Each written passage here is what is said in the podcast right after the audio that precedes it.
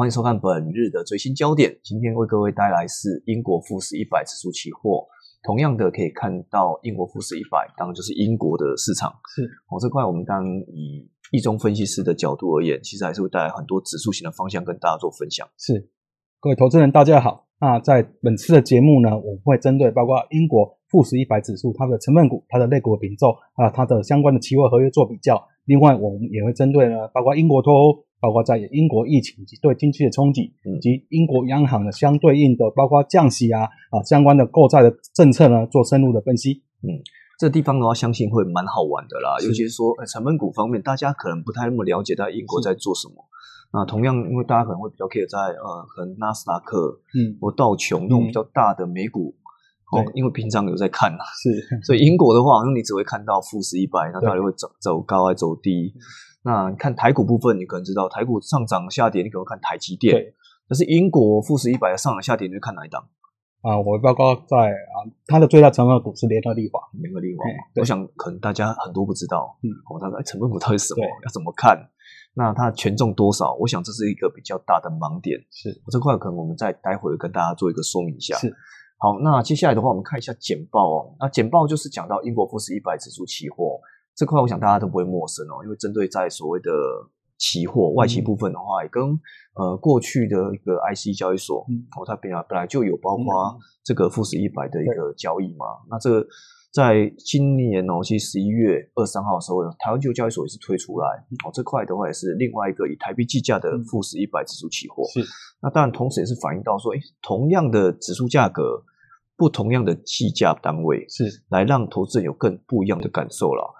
那这个部分的话，我们今天会为各位带来交易策略跟实物哦。嗯，那包括基本面的篇幅，明天的话会带来技术面啊，跟所策略面这块。那我们大概分两集的角度跟大家做说明。那同样，因为这一份也是我们的免费版，嗯，所以我们会讲的比较重点式的思考。是。那投资人如果说订阅我们自己的一个价值包哦，其实可以看到我们价值包内容会是更为完整。那首先的部分，我们先看一下，看一下这个富时一百的表现。这张图我想大家都不会陌生啊。基本上，在今年 COVID-19 疫情哦之后的话，其实在年初一到三月的时候都出现比较明显压回。对。那三月底过后呢，其实整体来看都出现比较明显的反弹。那这反弹时间点大致上就在三一九、三二二的水准哦，大概就是在那个时间点，全球大家推出一些呃无限量 QE 的一些时间，对，都出现比较明显一个拉升。同样，你看到像这些商品哦，我们看到这张图其实很明显就是在伟道琼、SP 跟纳斯达克，还有小 DEX，甚至富时一百还有台子期。那富时一百的话，基本上是最弱势。对，那为什么最弱势呢？其实也跟疫情的影响有关系，那也跟本身拖有关系。那拖现在又在拖，在谈。那到底到底什么时候才会达到一个结论？然后看起来其实这个月底就是一个最大的一个时间点嘛。那如果没有通过的话，那当然就是很容易造成一个硬拖。对，这块可能待会会跟大家补充一下基本面的角度。那同时的话，其实看到像今年以来哦，其实富士一百它的涨跌幅基本上还是比较低啦。对，哦，那大概就将近下跌快要十五 percent 的水准。是。那如果看到像台企部分的话，其实涨了快要十六 percent。那这部分的话，跟台子期的一个点位目前来到一一六点三五的水准有关。那当然，我们看到最强势的就是纳斯达克，今年的话其实涨了快要四成哦，四十二点三 percent。对，哦，这个地方是非常强势的纳斯达克的旗帜。同样的话，你看到无限 QE 哦，这个地方我觉得可能是 Fed 里面在这个地方可以做的一些更好的一个资金宽松的角度。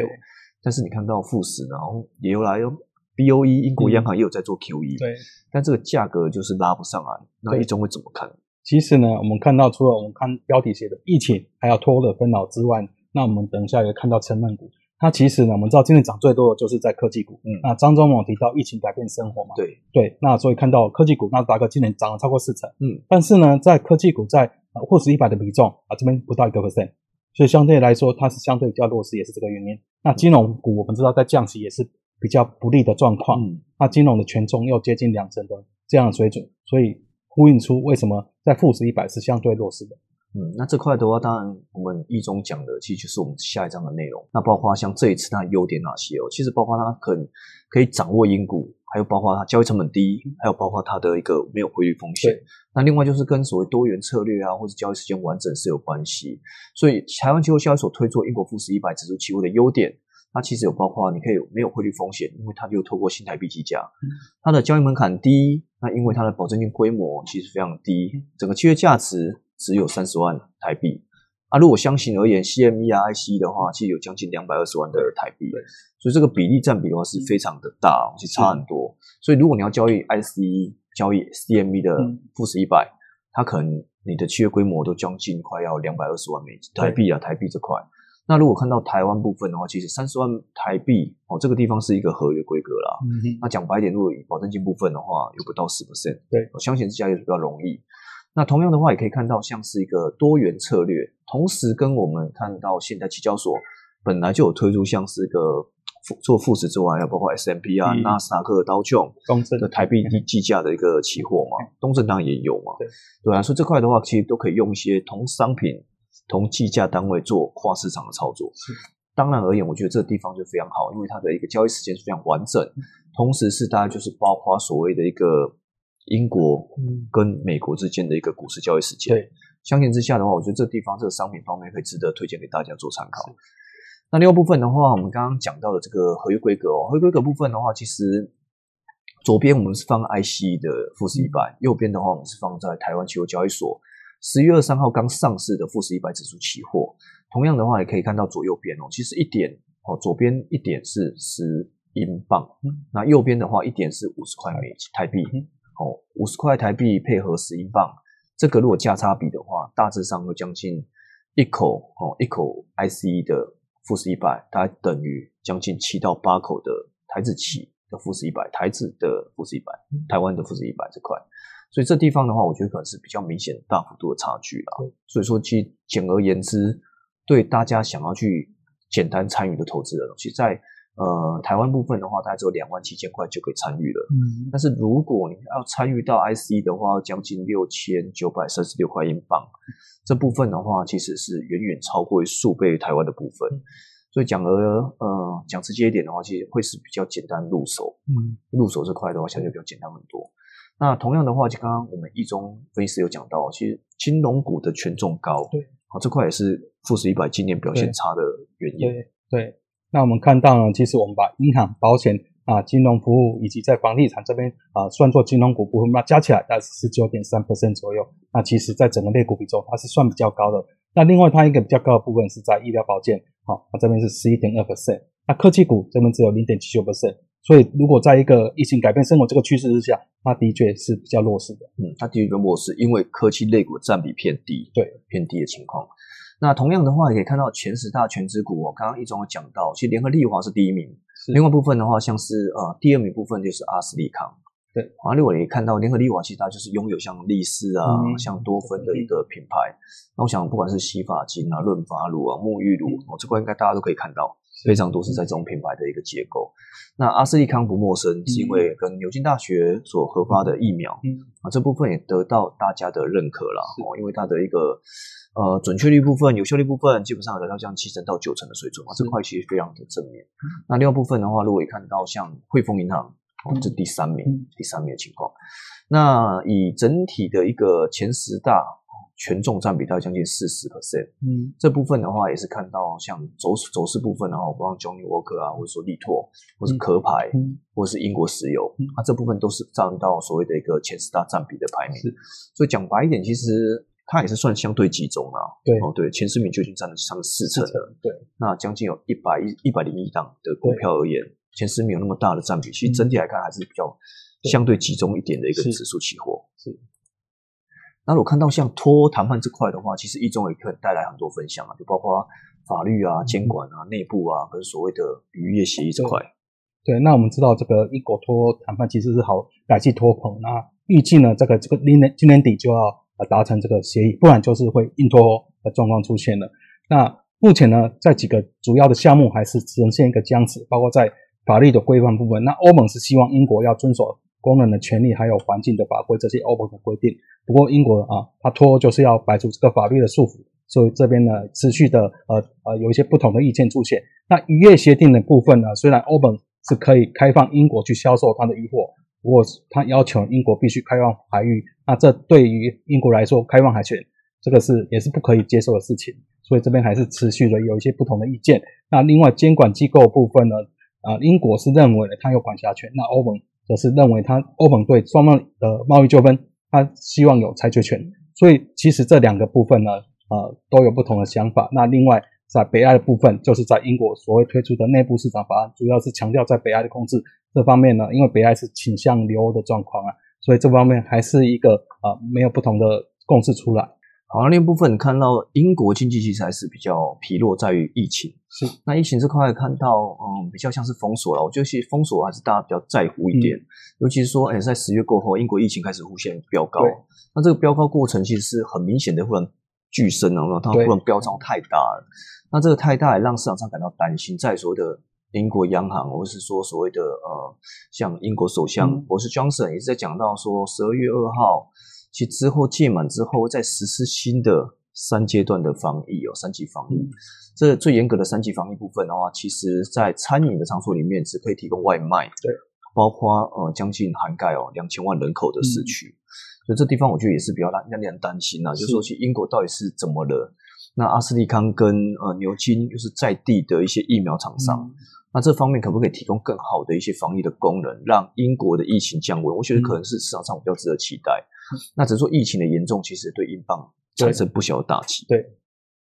那另外部分也看到，像疫情冲击哦，其实跟经济也是有挂钩啦。那我们都知道，其实 O O E C D 的统计，二零二零年基本上它的呃经济部分的衰退哦，会达到将近负的十点一 percent。嗯。这地方的话是远远高于哦，高于二零零八年金融海啸水准。同样的话，二零二一年的话，其实基本上这个经济又很难遇到恢复到之前的一个水准。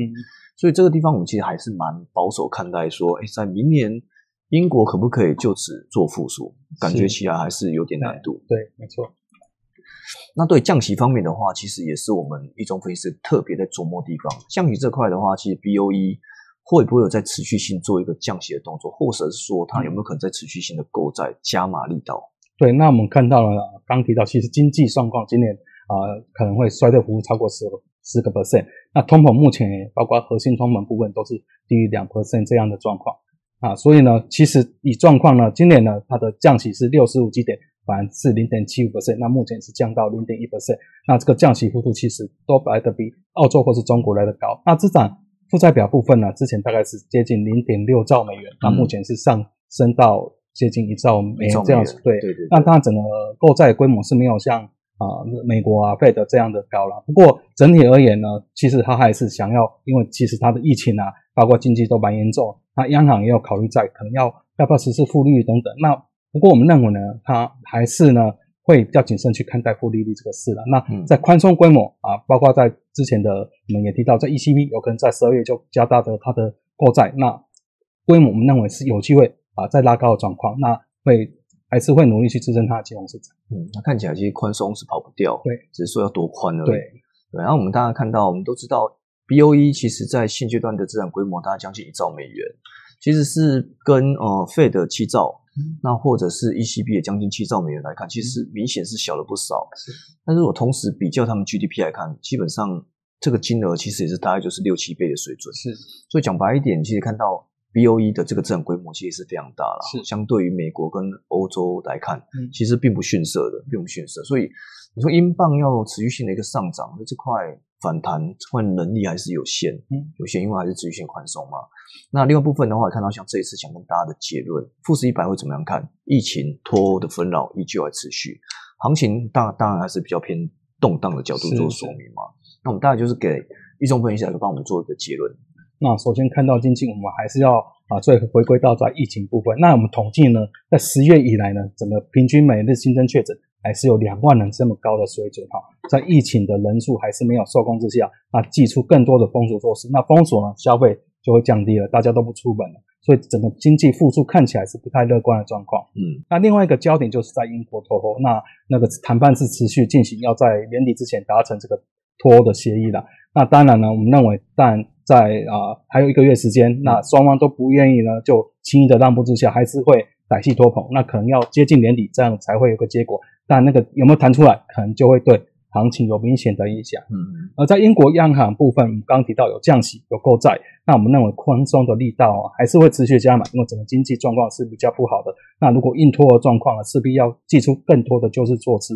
所以整体而言，我们认为在在整个英国的富时一百的指数呢，还是会呈现一个动荡的部分，包括它的疫情的发展，包括在拖谈判这个进展呢，都是一个观察的重点，那值得投资人去参与它的行情。好，那包括我们刚刚讲的那些经济呀、或是说脱欧面，或是英国央行的面向，整体部分的话都比较不利所谓的一个嗯 FT 一百，就包括富时一百这整个走势部分会比较承压啦。对对，那虽然说其实在英国央行的部分的话，就会是比较想去给力嘛，嗯，宽松嘛，让所谓的富时一百能够比较强势的表现。但如果说以所谓的大家说，哎，如果 FT 一百要上涨，嗯，那可能也是要经济回稳啊，对或者是拖确定嘛，对，那大家可能在乘坐这个商品部分的话，会比较容易站在买方，是不然的话，现在可能还是比较担心说，那英国经济会不会有造成很大的动荡？好，那以上的话是我们简单跟大家讲的 FT 一百哦，那么富时一百里面的一个相关的看法。那这地方的话是先第一集针对我们的基本面分析。那明天的话，我们也会再录制我们的策略这块，要跟大家做分享。